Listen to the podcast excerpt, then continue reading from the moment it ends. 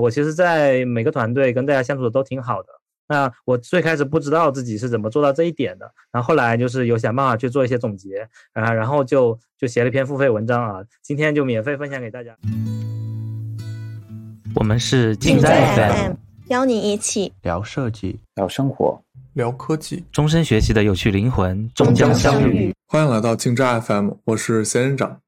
我是 Wins，我是嘎嘎。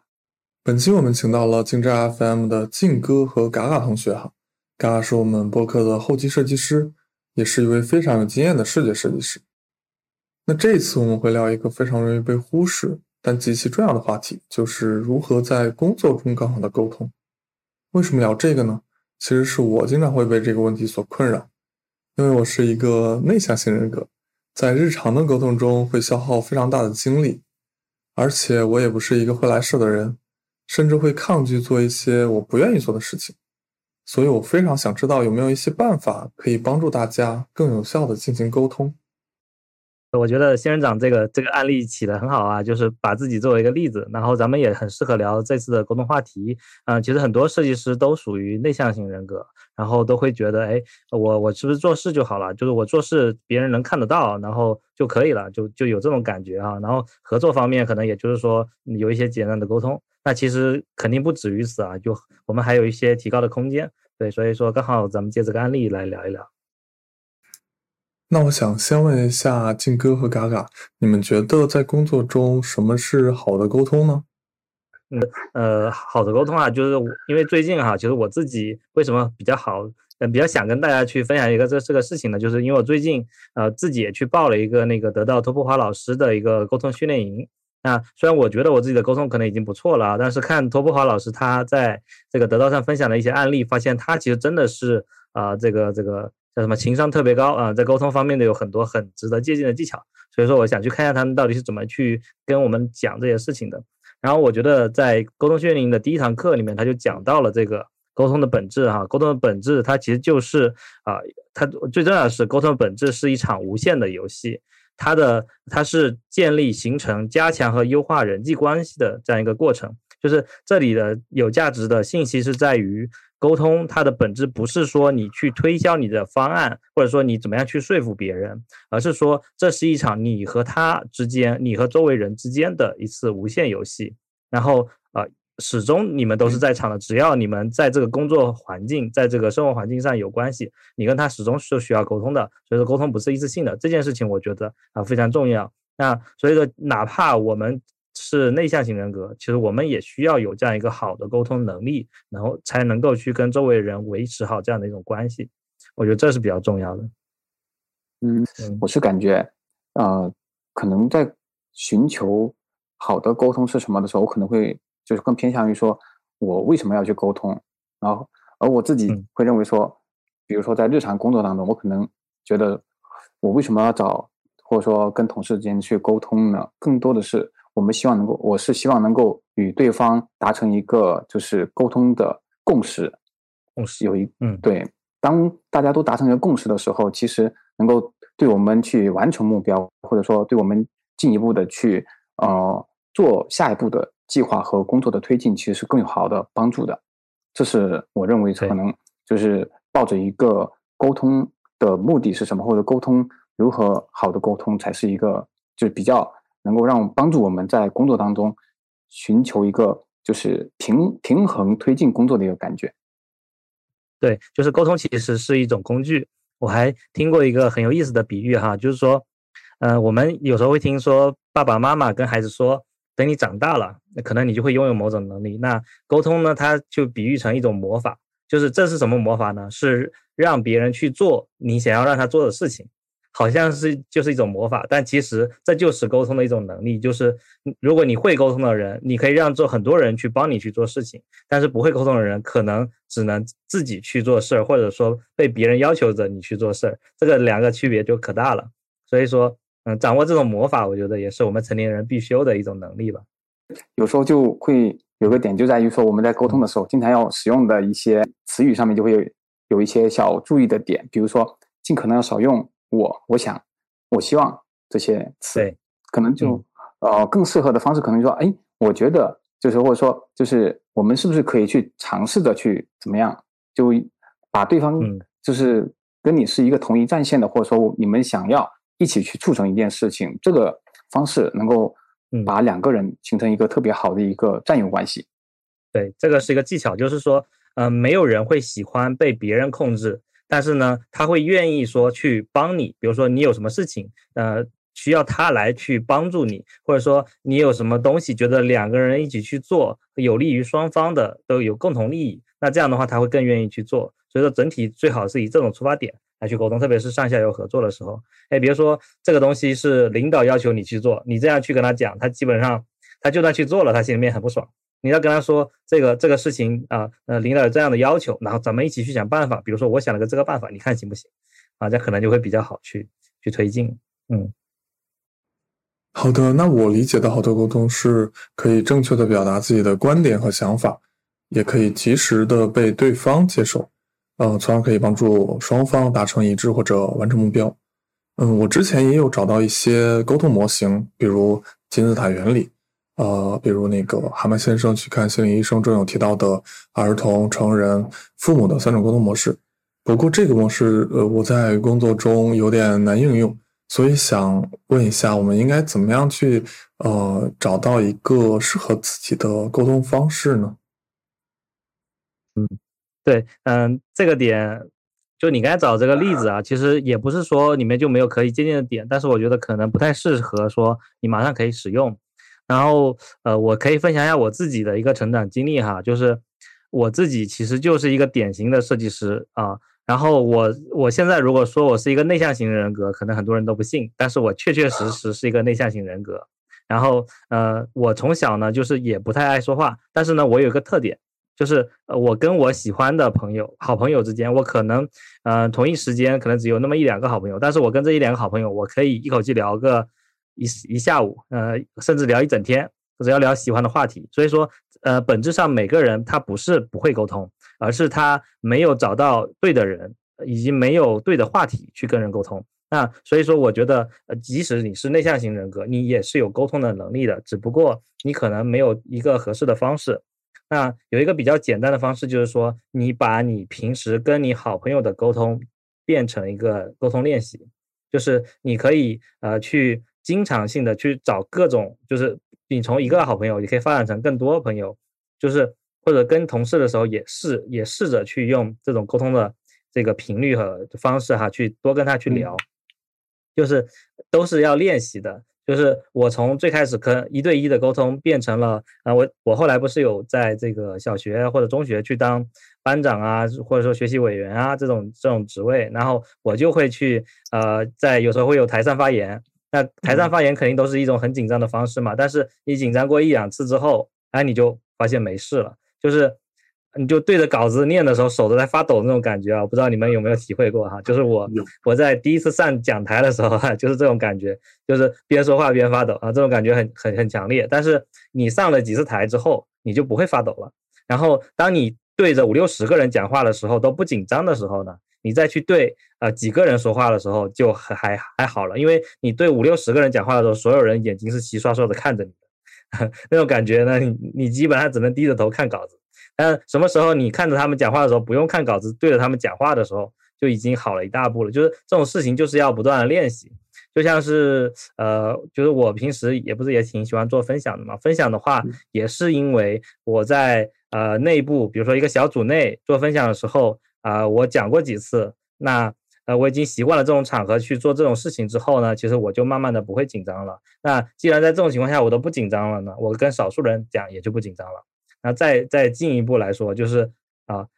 对，然后我我还在往就我还做过那种高层的汇报嘛，就是在总裁办公室底下有几个总裁一起听我讲一个设计方案，就这种事情对于设计师来说简直是啊顶级挑战了。但是呃，反正我一个小兵我也不怕是吧？所以我就上去随便讲。那讲过了这次之后。我都跟总裁讲过话了，我还怕跟你们几个设计师讲话吗？是吧？你又给自己心里的暗示，我觉得就会好很多。对，啊，我自己这边的话，可能刚开始的话，我觉得我自己也偏向于说不是很会沟通的那种。然后在日常工作中，日常的工作当中，怎么去处理说要，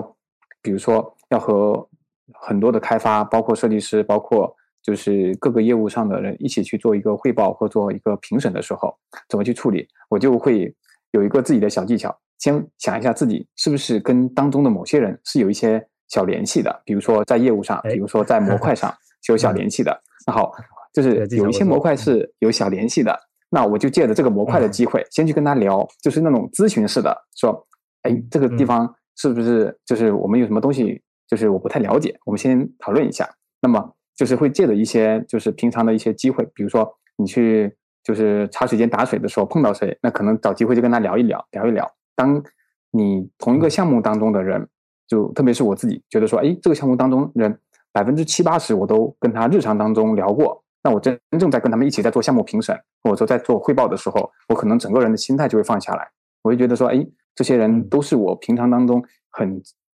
亲近或者说比较熟悉的一些人，我们可能在茶水间很多就是关于模块、关于方案以及关于我们日常的一些生活的琐事，其实都有小聊过。这样的话。真正的到一些，比如更加大家都比较严肃或者说认真探讨的场景之下，我会觉得说，哎，其实我已经心态可以比较放松的情况下去跟他们进行一个汇报。嗯，这是我觉得在一个就是稍微大型一点项目当中，我可能会寻求一点点的，就是小模块、小模块去突破，就是的那种方式吧。我觉得我刚才聊的可能是更多的是一种呃个人技巧练习式的，或者说心态上的一个练习。然后嘎嘎刚好就是呃逐个击破式的，慢慢的熟悉这些人，然后建立熟悉感之后，然后包括你跟他们的熟悉感和他们跟你的熟悉感之后，然后再去在呃公共场合去再去聊的时候，可能就不会那么紧张。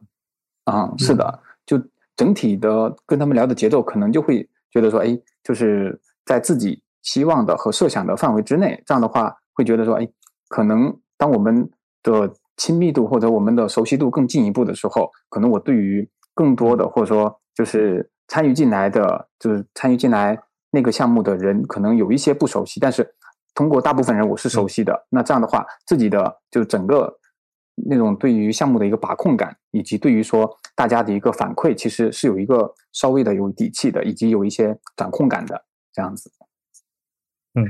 对，其实我也我也在推荐一一种沟通模式哈，就是如果你是一个专业的设计师，就是你在这个领域的时间已经比较长的话，有一种快速呃让自己可以跟别人建立联系和信任的方式，就是呃需求评审会。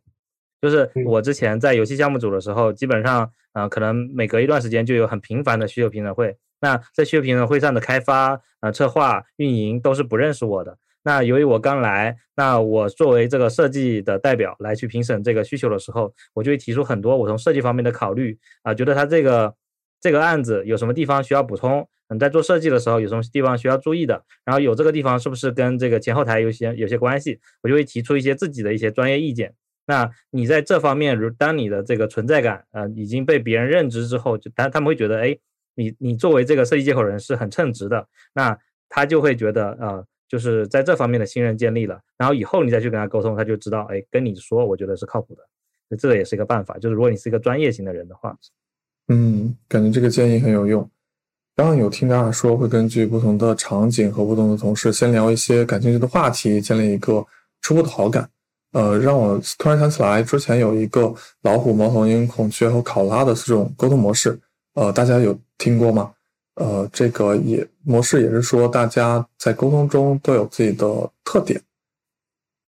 有，其实很早就有听过，但是为什么不好用呢？因为，呃，除非你是一个团队的 leader，让这个这个团队里面所有人都做过一遍这个测验，否则你根本就不知道他们他们是什么类型的。那就算做了，你可能也记不住，就是你不知道怎么去辨别，也不知道怎么去用。所以说，我就觉得，嗯，就没有那么好用吧。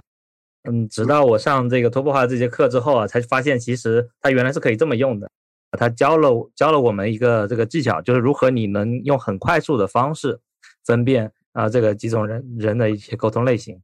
我之前的话也是，其实不太知道说就是有什么样的沟通模型，或者说怎么去有人去处理关系的这种模型，有什么可以直接用借鉴的。然后也是就是通过上次静哥。分享的四种沟通类型，然后我自己还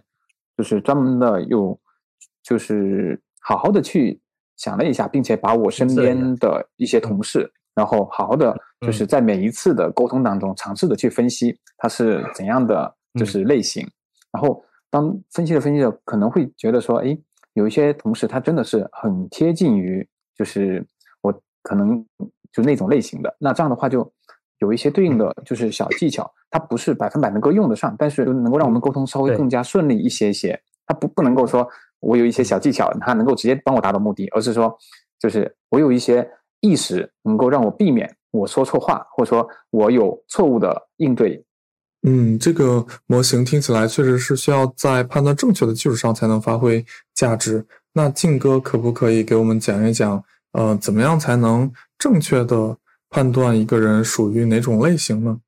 嗯，好的，那我这边就拿着这个教案啊，然后给大家再介绍一下，就我自己整理的。对，然后常用的四种沟通类型就是呃控制型。的老虎啊，表现型的孔雀，还有谨慎型的猫头鹰，还有温和型的考拉啊，这四种是非常典型的。那为什么我们要去呃做这四种标签的划分呢？因为每个人其实都是很复杂的。如果说你不去做这种标签的一些归类的话，其实你很难快速的去判断说，哎，它到底什么什么样的这种风格，就是很。很细碎，那有这四种比较典型的代表之后呢，其实你就很可以比较好的快速从把它识别出它的某种主要的一种沟通类型。呃，比如说老虎型，它是什么样的呢？它是属于情绪外露、能打仗的这种类型，就是掌控，但是掌控欲特别强。啊，这种呃人怎么辨别呢？就是说他沟通的时候特别喜欢说情祈使句，就下命令，他说，啊要不咱们今天就怎么怎么做啊？要不咱们就去吃那个地方啊？就是特别好辨别方式，就是出去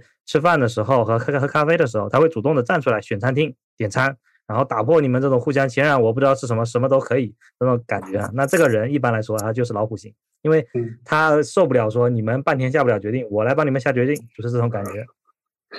那第二种就是孔雀型，那他的是一种明显的表现自己的一种人格，他的他会高度在意这个别人的感受。啊，这种人的最典型的特征就是自来熟，他不需要过度啊，他可以跟任何一个人啊一见面就能打成一片啊，就像熟人一样的搂着你的肩膀啊，跟你跟你聊天啊。其实你可能刚刚才跟他见过面，但是他就是很喜欢跟你去做一些肢体接触。就这种人，他其实就典型的社交距离比别人更短，就是一般你会可能会跟他保持一定距离，但是孔雀型的就希望他跟你亲密无间啊，这种就是社交牛逼症，我们就形容这种，这是孔雀型，其实很好辨别的。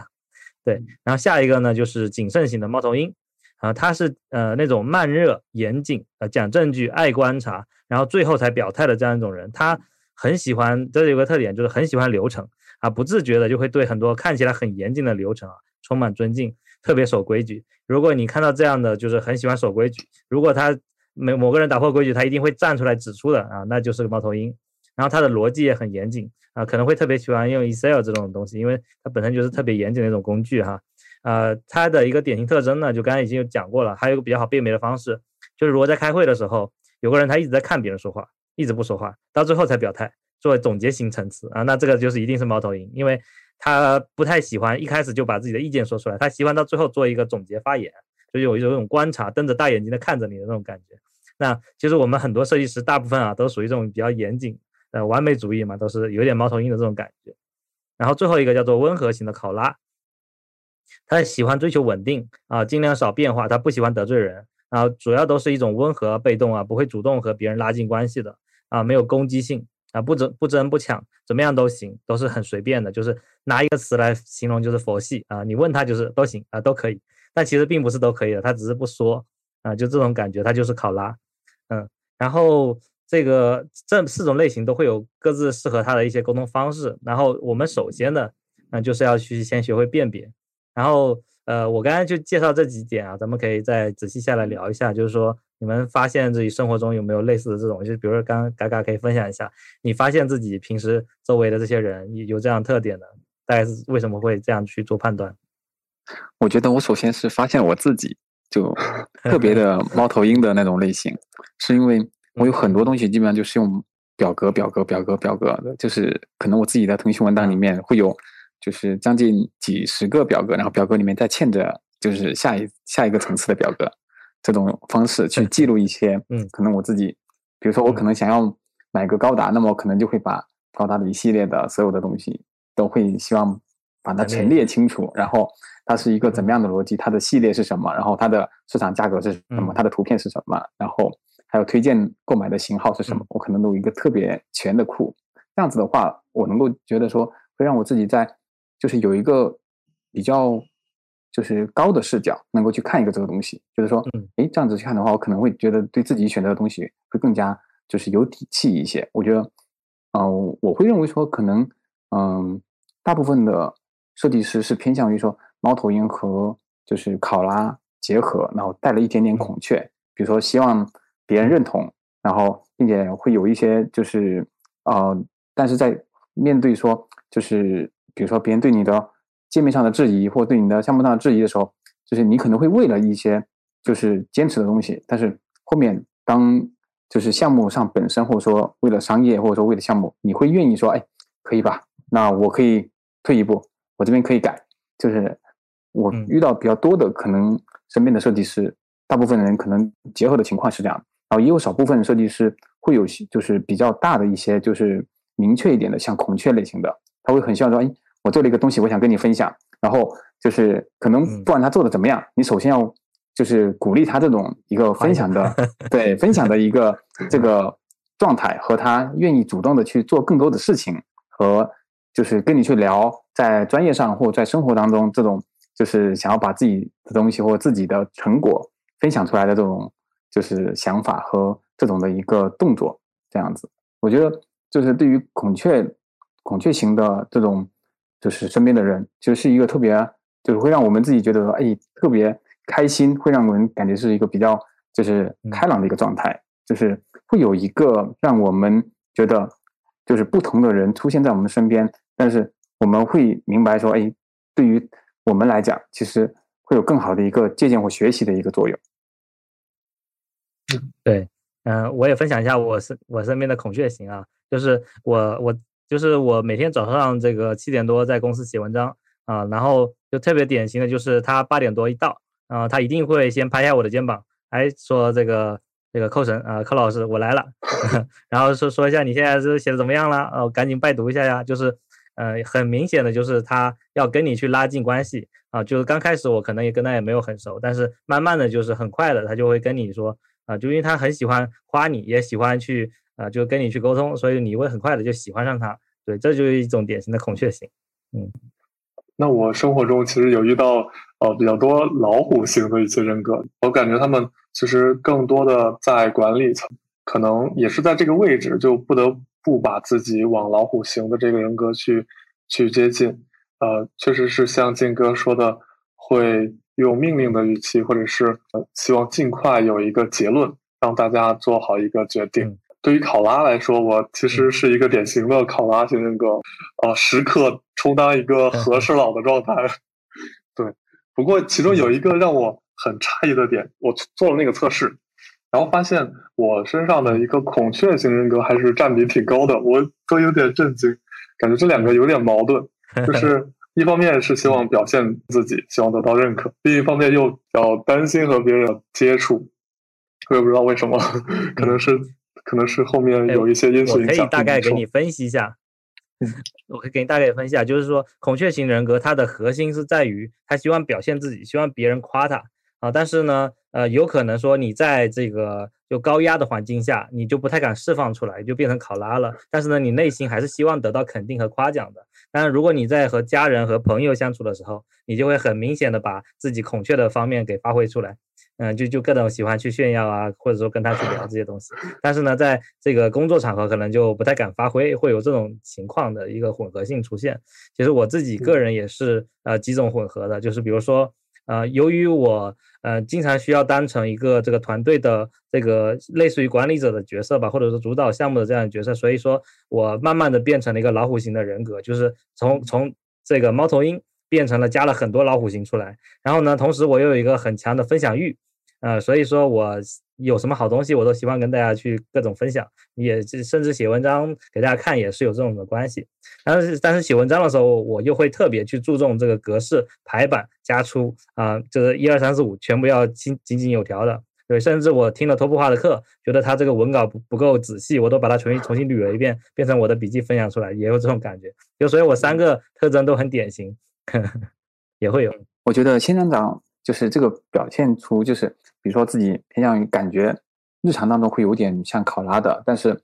自己在测验当中会觉得说，哎，我又像孔雀的。有时候我觉得就是它是不矛盾的，因为就是一个人在不同的环境之下，他其实会有不同的安全感和他的一些就是对周围的一个边界。当他这个边界线出现出现的时候，其实你的不同不同类型的就是人格样式就会出现。就像金哥会在，比如说我在分享的时候，可能我更希望的是别人能够跟我形成一个互动。那我在汇报工作的时候，可能我希望别人能够就是有一些反馈。那么就是我在进行一个就是项目推进管理的时候，我可能希望别人能够及时的呼应。但是每一每一点都是别人在呼应我，或者别人在反馈我，但是所对应的。就是我的主人格的，就是沟通类型其实还是不一致的，它是有一点点变化和不同的。对的，所以说就是比如说像仙人掌是考拉类型的，也不用担心，因为你还有孔雀，而且你可能还会有别的特质，就是在你的内心当中，就是呃有一个呃坏消息就是说，如果你是某一个类型的人格，基本上你不太可能转成另外一个类型。但好消息是，你可以让多种类型去结合啊，就是。让另外，比如说你把你的孔雀养大一点，然后它就会让你变得更主动一点。对我们有其实有这样一个划分，就是老虎和孔雀它都属于主动型的人格，然后猫头鹰和这个考拉它都属于被动型的人格，它两边的这个呃叫什么边界是不一样。就刚才其实分享这个沟通类型哈，我再跟大家接下来再去聊一下，就是跟不同类型的人他沟通的一个小技巧。啊，希望对大家会有些帮助吧。比如说刚才说到，比如说你的领导是老虎型，他很喜欢说起始起始句，他很希望今天他说的话马上就能得到结果。那这种人你怎么去跟他沟通呢？就是你要注意一些他说话的特点，就是他不喜欢来来去去的反复沟通一件事情，他会尽争取尽量在一回合把问题说明白啊。那这种情况下，比如说他跟你说了一个他要做的事情，你就得马上告诉他。啊，你听懂了，并且你觉得是这么做，对不对？你要给他这样一个反馈，否则的话，你只是说嗯嗯好的，然后做出来的东西跟他不一样啊，那就不好了。或者说你长篇大论去跟他讲说，哎呀，这个这个不好做呀，这个做不了啊之类的，那他就肯定会很烦啊，千万要注意。然后另外一个是你需要给他足够的掌控感，你别让他呃认为你是一个沟通的黑箱啊，你对他要主动的去同步进度，给他呃。就是对，然后如果他是下级，如果他是一个老虎型的下级，你又需要给他清晰的指令啊，但是呢，不要去管他的过程，因为他很讨厌被人管。然后第三个就是，如果你发现他在沟通的过程中，呃，没有目标感，也没有用起始句哈，就是很有可能他在说假话。就这种情况下，很可能是你的你的下级的老虎会这样去对待你，就是你跟他说了半天，发现他没什么反应，嗯，他也没没有准备。怎么做？然后呢，也没有说起始句，那可能他就是呃应付一下你而已啊。这个时候就很危险。对，那所以老虎的类型就是说，他最害怕失控啊，你千万不要让他去掌控感啊。就我们其实我也我觉得我不用四个类型全部讲完啊，咱们可以挨个挨个聊。先聊聊老虎，你们有没有什么感触？我刚才说的。哦，我其实觉得老老虎这种人格，呃，是很好辨别出来的。但是呃，对于刚刚的那个老虎的特点。其实有时候，嗯，就知道可以要顺着他的一些特点去做，但是有时候基于我的人格，可能不太想这么做，就感觉这样呃有点太主动，有点牵强，所以呃，就是和老虎型这种偏主动的人格沟通，我觉得还是有点困难。嗯，你说的不太想那么做，是指怎么个？比举个例子，比如啊，我知道可以主动向他汇报。或者是同步工作进度是好的，但是我又觉得主动去同步一些事情好像又太刻意了，然后就啊，就好像好意思，好像是在迎合他的感觉是吧？是的，是的，也好像是在其他人面前表现自己这种这种感觉一样，就出于这种感受，我就不太想去做这个事情。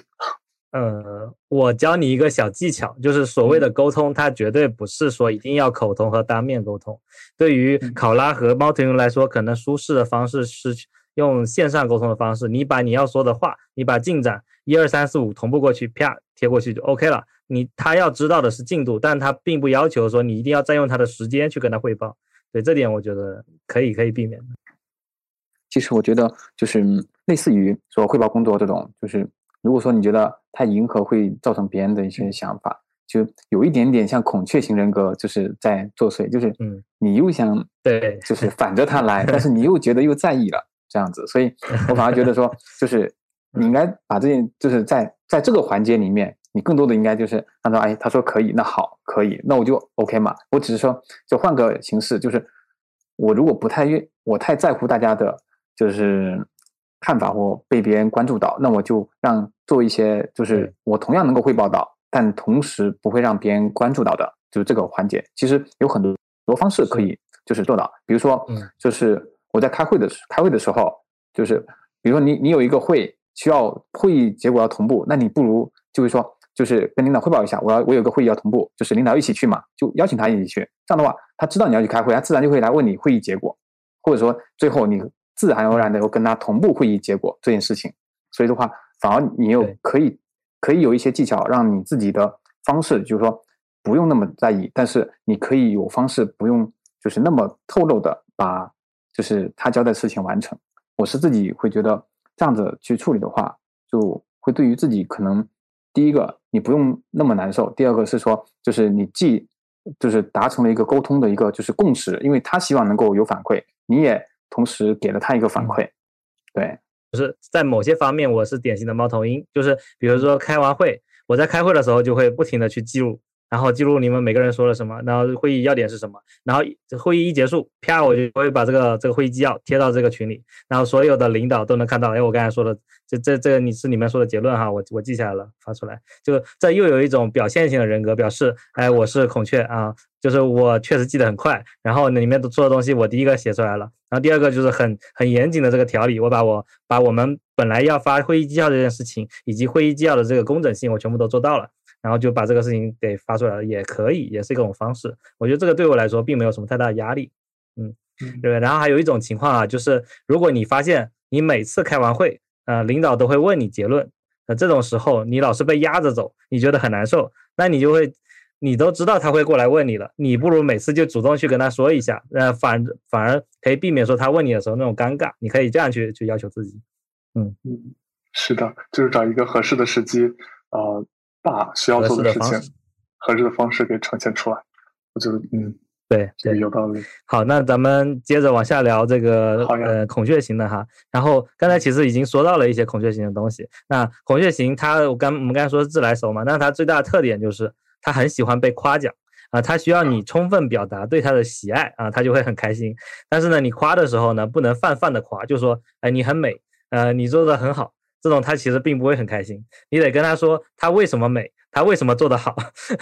就比如说他今天穿的这裙子真的很漂亮，然后哎我从来没有见过，呃，特特别适合他，你可能他就会他就会开心。但你不能说就只说他好看，那肯定他会觉得你是在敷衍他。对，如果你有女朋友的人，你应该可能感感感受到哈，就是女朋友的的一些孔雀型的人格，你得这么去跟他对付。然后另外一个就是，如果你跟他沟通的时候，发现他说了一大段话都没有求夸夸求抱抱，那就肯定有问题啊。这种时候你要赶紧去问他的感受，因为他都是属于感受驱动的，他最害怕的就是被忽略。啊，那如就是跟这些人沟通的时候，你就你要得注意，就是平时你身边啊有哪些孔雀型的，然后你要怎么去跟他沟通啊？就刚才说的就是夸，我觉得这点你拿回去对付你妈和你老婆都会很很有用，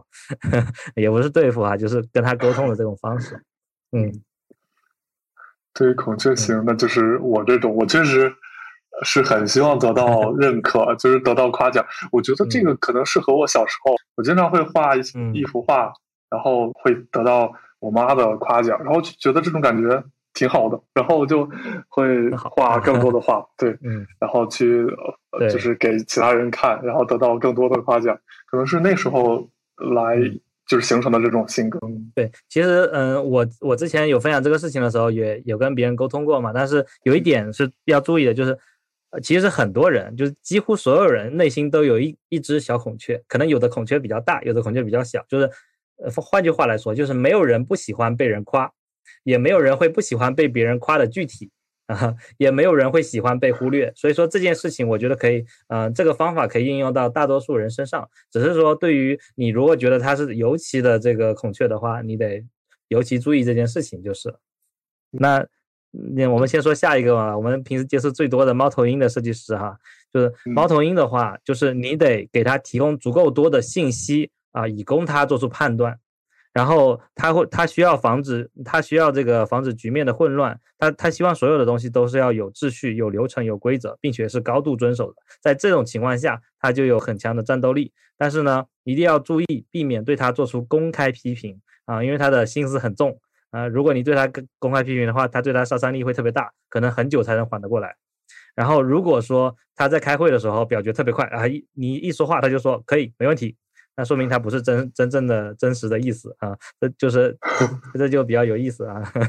对，然后他的特点就是最怕混乱，就是他希望他喜欢秩序，所以他就怕混乱。如果如果你的给他的这个环境是很乱的话，他基本上就很难嗯做事情。就是我我不知道大家这个有没有这种感受哈，就是像我，如果我在。工作环境中，旁边人都在走来走去，都在互相聊天，然后就很吵闹的时候，我基本上是做不了事情的。所以说我做事一定要戴着降噪耳机，然后或者说一个清晨或者一个晚上，然后这样是最好工作的。这就是也是典型的猫头鹰的性格，就是我希望说井井有条，如果不是井井有条，我就做不了事儿，也有这种感觉。我这边的话，其实会对就是猫头鹰的，就是展现方式，或者说叫叫做我们一个人格的这种状态，我自己可能。比较会享受在里面，因为可能对于一些自己的一些个人东西，或者说自己的期望的想要达到的事情，其实都是以比较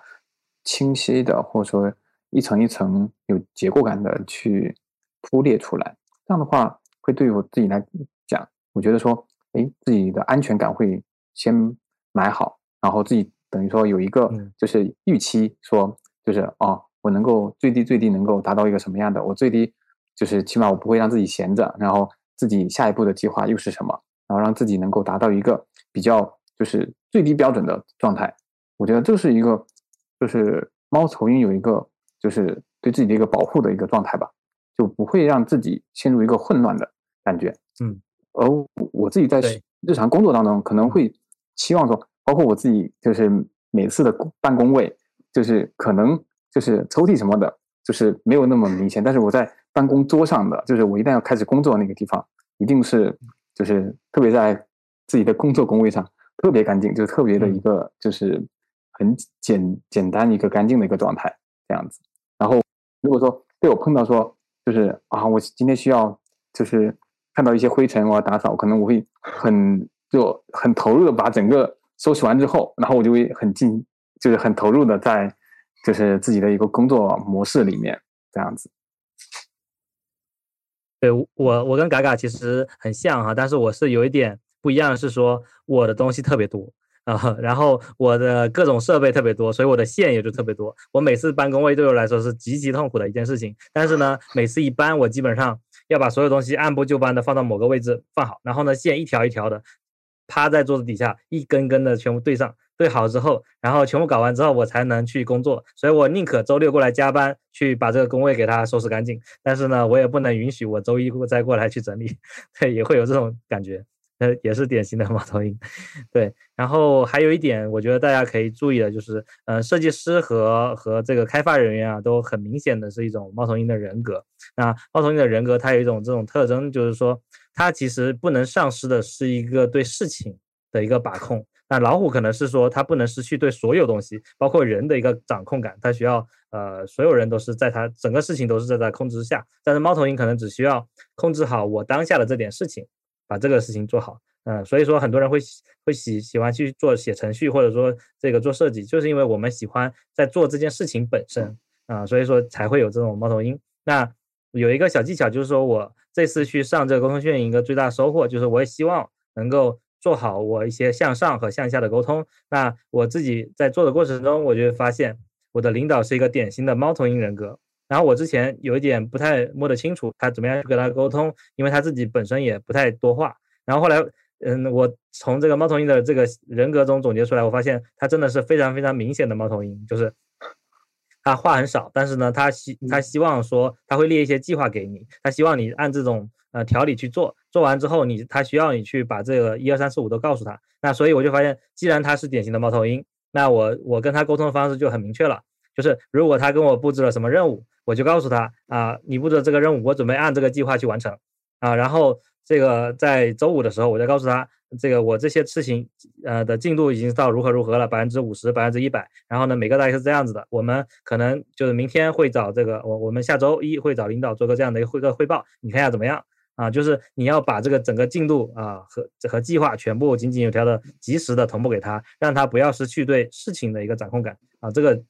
这个就是一个沟通方式了。就是你如果发现你的领导或者同事是有这样性格的话，你就可以去用这种方式去跟他去沟通。好的，我觉得这个方法挺好的。嗯，咱们就继续讲考拉吧。嗯，好，最后分享一下考拉的这个类型，就是呃，考拉这这嗯，考拉这个性格的人啊，他的目标感不太强。不愿意拿主意，关系导向，怕得罪人，但基本上这种人呢，这这类的人哈是很少能够当上大领导的。但是呢，他是一个很好的助手，因为他的很温和，适应性很强啊，能受委屈。嗯，然后他在说随便和都行的时候呢，其实不是真的随便，呃，其实他是在努力和适应和配合所有人，他害怕变化，希望维持稳定。啊，在快速变化的环境中呢，这种情况下，就是在快速变化的环境中，你就需要努力的去维护他的利益，隔离变化对他产生的影响。就他的特点就是害怕变乱变化。咱们刚才说的这个猫头鹰是害怕混乱嘛？那这个呃考拉就是害怕变化，他不希望，我就很典型的就是，我其实我妈也会有一点考拉，就是她很不希望看到人与人起冲突啊，不希望看到吵架的情况。只要出现吵架，他就会去当和事佬，因为他不喜欢你们这个关系变得不好，那这就是一种变化。他也他更不希望就是自己跟别人的关系变得不好，所以说他总是，嗯，因为别人很难去适应你嘛，他就在他就是让自己去适应别人，所以就变成一个很委屈自己的一个情况，就是比较嗯，就是叫什么比较随便，对，但其实他并不是真的随便，他其实是有想法的，嗯，只是他没有表现出来而已。对，这就是考拉。那这种情况下，我们嗯说完之后啊，你就知道怎么样去照顾他了。就是你尽量，比如说像我跟我合作一些同事哈，一些设计师，他可能就是考拉类型，他不太说话，你跟他说他都会说好。那这种情况下，我就这么这么告诉他，我会告诉他，领导刚才跟我们布置的这些任务。然后呢，我给他，我我觉我理解下来大概是这几件事情要做，然后呃优先级大概是这样子的。然后你今天做这个，明天做这个，后天做这个，哎，他就听就很开心啊，他就他就会开始，好，我知道了，我开始做。然后你明天再去问下他进度，你后天再问下他进度就可以了。对他就是，嗯，既然他是考拉，你就用他喜欢的方式去跟他合作，其实他也会很开心的，他并不会去抗拒你，呃，帮他做这些事情，因为反而对他来说是一种解脱。我最近的话就是也刚好。有和一个就是他偏向于考拉这样的特特征的同事去合作了一个项目，然后明显感觉到就是他的那种就是一个很佛系的一个状态，是包括他自己本身也是 让人很舒服的，因为他不会再有很多地方就是跟你有一个特别大的一个就是意见上的相就是不一致，然后就是你觉得你认为你就是有什么事情可以做，然后你跟他。互相之间商量好之后，就是很多时候其实反而工作推行的顺利度是其实是很高的。但就是有一个反馈，就是嗯，当他跟我反馈说，哎，这个东西我不想做的时候，那他是真的不想做。他可能说，就是我都可以的时候，其实是他想努力的去说跟你配合，或者说努力的去就是想要去适应。但是如果说他说这我真的不想做的时候，其实反而是有一点点，就是他挺信任你的，他愿意跟你讲说他不愿意干什么。所以这个点的时候，我觉得，哎，他不想做的话，那就算，那我就是我们自己来做就好，这样子。所以我在遇到这个考拉的同事，跟他一起合作项目当中，就觉得说，哎，就是简单，并且沟通起来也没有遇到太大的障碍，而且就是什么事事情能做，什么事情就是不想做，也交代的互相之间沟通交代，以及就是表达的很明确。我们刚刚把四种类型全部都聊过了，包括他们所对应的特质，以及就是有一些什么样的好的方法能够跟他们进行一些沟通。其实，如果说能够在生活当中，在工作当中，尽可能去发现，或者说就是嗯，我们身边的人，然后我们的同事，他们是一个怎样的一个就是状态，其实能够帮助我们更好的就是不用不用踩很多坑，然后能够达到我们的沟通的目的。对，就是这个模型，我刚才其实最开始有说，就是这个模型大家都知道，甚至很多人都早就已经听过了，但是没有人能够把它用好。然后这次沟通课，嗯，我上完这个沟通课之后，我回来给大家分享，发现大家都有跟我一样的收获，觉得原来这个方法可以这么用，它这个模型可以这么巧妙的去辨别以及去呃这个和不同人去沟通。所以说，嗯、别看一些方法简单，但是可能只是你没有用好，真正用好的话，它才所以它才能流传那么久呢，它是有原因的。嗯，是的，感觉这个模型可以帮我选择一个更适合双方的一个沟通方法哈。那我还有另一个想让金哥帮忙解答的问题哈，就是呃，在工作中我需不需要表现出呃是一个会来事的人，或者是呃变成一个会来事的人呢？嗯，我觉得这个问题哈，就是不要勉强自己。嗯，就是在这个工工作关系中有一个比较重要的特质，就是你只要表现出来你这个人是靠谱的，但是这件事情只要能做到就 OK 了。但是表现这件事这个特质有很多种方法。嗯，举个例子，如果你是一个不善于沟通和表达的考拉型，然后呃，你可能偏重于执行，那怎么做呢？比如说你在跟他们去吃饭的时候啊，你不会在话嗯这个酒桌上或者说饭桌上说很多话，去各种挑起话题呀，这个谈笑风生做不到，那怎么办呢？就是呃有有人要上菜的时候，你主动让一下位置，然后少一个椅子，你去搬一把椅子，然后这个吃完的时候就主动递一下纸巾啊，帮忙倒一下可乐啊，这些事情看起来都很小，但是呢总会有人做。你会发现什么人会去做呢？他是不是真的就啊、很喜欢奉承啊，或者很喜欢来事儿？其实不是，就是他发现没有人做啊、但是有他如果做了这件事情啊、就是他是发自内心的想让大家去处得更好。那他做了这样事情之后，大家会觉得，哎，这个人啊、他其实是嗯有努力在维护这些关系的，他是一个相对比较靠谱的人，会有个这这个是一个小点啊。另外一个就是在工作中，你只要能够把别人给你交代的这个事情做好，然后呢反馈。也给他及时反馈到有什么问题反馈到，然后做了做出来的这个呃成绩也嗯、做出来的这个作品来快速给他看到，然后他有什么意见你也快速的去响应，你只要把这件事情去做好了，其实已经能够相对来说就已经把这个靠谱这事情给传达出来了。那所谓的会来事儿，可能很多人是领导说什么啊都说好啊，然后最后有什么问题，但是他不管啊，也会有这种情况。这种来事儿其实是没有用的，就是你最终的目的是把这事情做成。如果你只是这个在领导面前表现的你很积极主动，但实际上并没有一个积极主动所达到的成果，那你还不如不要那么积极主动，你默默的把事情做好，然后把东西给发出来，别人总是能看到的。就这点，我觉得可以根据自自己的性格来做。但如果你是一种孔雀型人格，你很喜欢说别人只领导只要发话，你就要一定要回应，回完之后啊，你只要做好下一件事情，就是说回完之后你要把他你答应下来的这些事情按时保质的交交出来，那其实也就会更好，这也没有问题。对，就按根据自己的性格来就好。嗯其实我蛮认同金哥说的，就是其实你把自己的事情做好，就至于来不来事，有时候我是认为，在你认为自己该去做一些什么的时候，其实你不会往后退，这就够了。因为有一些，对比如说该处理的东西的时候，发现没人，或者说啊、它本身划分的区域在灰色边界，有一些模块，或者说有一些就是业务，它本身在灰色地带，没有人就是很上线的时候，你会自然而然的去做这些事情。第一是没没人会觉得说就是你会来事，而是觉得说就是第一你是很认真的在处理工作，第二是其实你在处理这些事情的当中的时候，你是展展现出自己的专业度，就最后的结果可能对就是会不会被认可，这本身是另外一回事。但是本身你自己是否专业，是否展示了自己，是否展示了自己的专业，这其实我觉得可能对于呃我们这个岗位或者说作为设计师这个身份来讲，可能会更加重要一些。对，我们在可能面试啊，或者说在做晋级陈述的时候，会去强调一件事情，就是说你是否有主人翁的心态来对待你的产品、你的团队。那如果你有这样的心态的话，你会觉得这个团队我很认可。那如果有什么事情啊、出现问题，需要有人去填坑，那我可以主动的去上。这个产品是我所负责的，那只要有什么问题，那哪怕它可能不属于设计师的管辖范围，那我能够做的，我可能也想办法去沟通协调，甚至我自己去做。那有这样的心态，其实你就算是你是呃我们所谓的会来事儿，那其实你不是故意的，你就是真的想做好。那这种跟普通的仅仅是想来事儿的这种性呃这这种心态是不一样的。那你最后的目的会肯定会更好一些。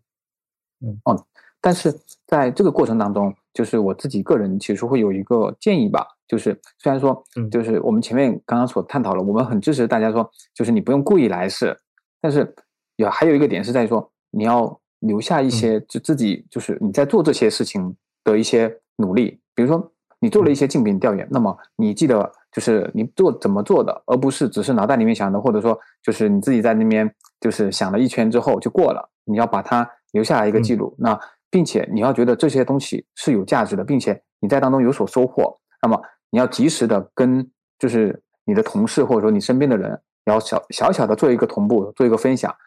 这样的就是好处。第一个是说，就是第一，你并不是就是当别人交代你工作的时候，就你领导交代你工作，然后你不是只是依依据工作就是的内容来只是输出了工作的一个结果。第二个是说，就是你在做这些事情的时候，能够很大的程度上帮助下一次就是有碰到类似的问题的同事，或者说的项目当中会出现的类似情况，那么你的经验可能能够帮助到大家。对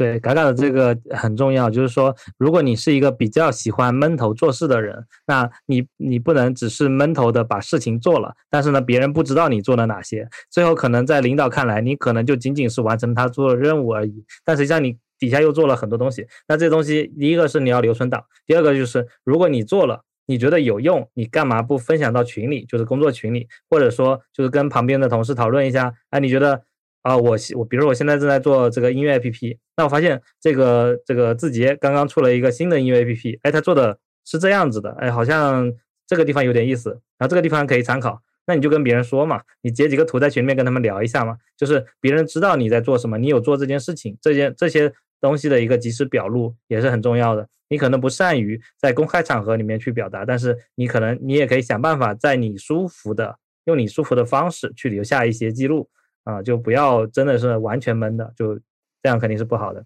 嗯，是的，是的。嗯，我刚刚其实一直在思考，我为什么会被沟通这件事所困扰。可能比较重要的一点是我之前会，呃，很注重一个好的关系和好的氛围。如果氛围不对，就会很尴尬。我不知道大家会不会有这种感受。呃，那。就是这种感受会有点影响我想表达的想法，让我在沟通上就有一种无形的压力。对，沟通虽然很重要，但是它不应该成为你的困扰，它应该成为帮助你的工具吧。嗯，是的，我觉得这个观点的转变还是非常重要的。呃，突然想起来，之前静哥有在一篇文章中有讲自己的沟通心得，当时看到之后印象也非常深刻。那静哥能不能在这里再和大家分享一下？嗯，对，就是其实我之前有跟大家在这个一篇呃文章里面分享过一个自己的一些沟通和社交心得啊，就是呃我其实，在每个团队跟大家相处的都挺好的。那我最开始不知道自己是怎么做到这一点的，然后后来就是有想办法去做一些总结啊，然后就就写了一篇付费文章啊，今天就免费分享给大家这里面的关键点。对，它的点是什么呢？就是嗯我们在每个团队里面。啊，都会遇到说，哎，我新来了一个团队，那这些人他我们我还不太我还不太熟悉，不啊不太认识，那我怎么样跟他们相处会比较好呢？就是或者说你可能来了一段时间了，但是呢，这个还是没有跟大家相处好，这个会有一些问题存在。那我给出我自己的一些解决方案，就是我们设计师有一个很重要的能力，就是叫做同理心。那同理心这个方方法呢，其实也很适合用在沟通上面。怎么去做呢？就是说我们。需要给自己一个这样的一个暗示，就是说我们所在这个团队啊，跟我们是同样水平的人，他们都是很好的，他们才能进到这样的团队，我才能跟他们去共事。那既然如此，那嗯，他们身上都有我值得我学习的地方。啊，然后我也有，我也有自己的一些亮点。我跟他们呢，就是一个很好的一个团队。然后我觉得他们都是好人啊，默认可以下这样的一个认知。我觉得他们都是好人，然后我也是个好人，我们能够互相的相处的很好。然后他们也都会喜欢我，因为我知道我自己很不错啊。你有这样的一个感受之后呢，你就会每天笑对着，笑着面对着大家。然后每天你看到谁都会很开心的跟他打招呼，然后他们看到你跟他很开心的打招呼之后，他们也会很开心的跟你打招呼，这就是一个人的一个自然反应。那每天大家都是跟你有这样一个融洽的这个见面和开始沟通的时候呢，你也你也有一种很信任他们的专业程度，也很乐于去跟他们去一些沟通的时候，这个关系就会慢慢的变得越来越好。这就是一种同理心，你希望被别人怎样的去对待啊，你也应该这样的去对待别人。你希望别人觉得你是个好人，是个靠谱的人，你首先也要觉得他就是一个靠谱的人，并且这么去对待他，信任他。那这样这种做法啊，很看起来很鸡汤，但是呢，实际上非常有效。就是我自己的一个亲身经历啊，就是这样去做到的。就是说，呃，我去到每个团队，大家都会觉得，哎呀，啊，这个寇静这个人挺不错的啊，寇老师挺好的，就会有这种感觉。那这种感觉的呃原因也是来自于我这样对大家的一个认识。同时，我自己如果有什么好东西，我都会很乐于分享给大家。看到。大家有什么问题，我也很乐意去帮助别人。我就很少去公开的去，比如说去怼人啊，跟别人吵架，几乎不会出出现，因为我并没有觉得他们需要我这用我需要这样的去粗暴对待，没有这种可能性。对，所以我跟他们的关系都会特别好。对，这点你做到了，我觉得你在跟周围同事的沟通，无论是跟上下上下级、跟评级、跟产品经理、跟开发，都会有一个很好的一些关系。就这个技巧很简单，但是呢，呃，并不并不是特别容易做到，需要你先。把自己做一个暗示啊，就像是先给自己上一套信仰 buff，然后之后，然后你再去对别人就很好了。对，这就是我一个大体的一个沟通心得吧。嗯，其实还有一点在于我们工作当中特别需要注意的，就一些可能自己就是觉得在工作当中慢慢慢慢的可能会积累一些小情绪的时候，一定要注意自己及时消化，不能带到工作当中。类似于一些就是啊，我们身边曾经有出现过的，包括。就是可能自己会犯的一些错误，很多人就在于说退群，然后就是删 删好友或删同事这种，尽量的就是不要出现这一类型的，就是小就是小错误，因为这这种事情的话，对这种嗯这种事情的话，其实会对你自己来讲，就是会影响你的工作的沟通，甚至你推进工作的一个效率。这个话反而会给你自己增加一些就是比较不好的一个同事之间对你的印象。对嗯，对，就是呃，如果你真的很生气，你也不要去在群聊，在多人的场合去表达出来，更不要去做一些可能会留下把柄的事情，比如说你在呃就在群聊里面去骂他，或者说你退群了，这个东西他就很好的去很好的能够说，哎，你因为是因为你的你的错，那其实可能未必未必是，但是你只要把控不好这件事情，就它都容易出现。成为一个比较大的问题，其实也并不是说像我就不会出现一些情绪情绪很不好的时候，我也会有很生气的时候。但很生气的时候，呃，我可能会哪怕在上班时间，那我有有可能是直接就跑到楼下去透透气啊，可能去咖啡厅啊买杯咖啡，先先喝一杯，然后然后想通了我再回来啊，基本上就不会有什么事情。但是基本上很少出现，但出现的话，我建议大家可以就是把自己去换一个环境，重新去想一想，其实。很多事情它不是什么大事，只是当时你可能会上头，但一旦你呃冷静下来，你会发现其实这件事情是可以妥善处理的。对，是的，就很多时候就我们在工作工作当中，就是会发现说，哎，会遇到一些就是小矛盾，这些其实是我们在就是换一个角度想，我们是在讨论出一个更好的就是共识点的一个就是节点。就当大家的意见不统一的时候，会产生冲突，而不是每个人都在躲避。这其实是一个很好的点，而不是这个时候的话，就是冷静下来，去就是站在对方的角度上想一下，说，哎，他其实希望是什么，然后我又期望的是什么，那么就是结合双方的，就是一个立场，然后以及我们的观点，然后去做一个更好的能够达成共识的一个沟通的目的，这才是就是我们在职场当中，或者说我们在生活当中能够就是更好的一个方式吧，而不是用情绪化去解决。嗯。对，就是嘎嘎其实提到了，就嗯，我我这也是我一个很重要的沟通方法，就是说我们平时在跟别人沟通的时候，一定不是啊，其实我们最开始也有提到哈，一定不是说以我要做什么。而是因为你要跟他一起去合作，比如说你跟产品沟通的时候，你们的目标都是让这个体验变得更好。那哪怕是你对他的产品方案提出质疑，那你也应该去提出一个可以呃比他原来这个方案更进一步的这个点子，然后一起去啊讨论。哎，这个点子你看怎么样？呃，如果 OK 的话，咱们想想有没有什么补充的地方。就是你这样去讨论，而不是说我觉得你这个东西做的不好。啊，然后你就只只只说到这里了，然后就就就结束了，好像你就是在为了批评他，但其实你不是，你为的是把这个事情做好，所以你提出了一些意见，然后然后你再去说，那哪怕是你做的东西被他提出了意见，你也应该引导他去说，啊，那你，呃，如果你来做，就如果是如果是你的话，你觉得怎么样会更好呢？有什么意见吗？然后怎么还？哎，好像还可以哦，那我们要不我们试试，就是有这种开放的心态，然后是一个同理心的方式去沟通，你们是一个合作的一些关系。就咱们其实最开始就是说，沟通是一个这个无限游戏嘛，所以你跟他的关系是一个无限的，所以说你也不应该去针对某件事情去跟他大吵大闹，或者说闹关系闹僵，因为你的关系其实最重要的。就我觉得基于这点才是我们沟通的一个核心。嗯，是的，谢谢金哥。那今天我们聊完之后，感觉收获非常大，不仅了解了一个非常好用的沟通模型，还有判断方法，也发现了我在沟通上的一个根源的问题。那我们本次话题就先聊到这里。如果大家和我一样会在沟通上的问题有困扰，或者在工作和生活中你有一些具体的沟通上的难题，欢迎大家加入落雨静斋知识星球，还有微信群。大家也可以在底下去留言，如果你有什么问题的话，也欢迎向我们提出。嗯，好的，拜拜。好的，拜拜。好，拜拜。我们是聊设计、聊生活、聊科技的尽在 FM，关注我们，终身学习的有趣灵魂终将相遇。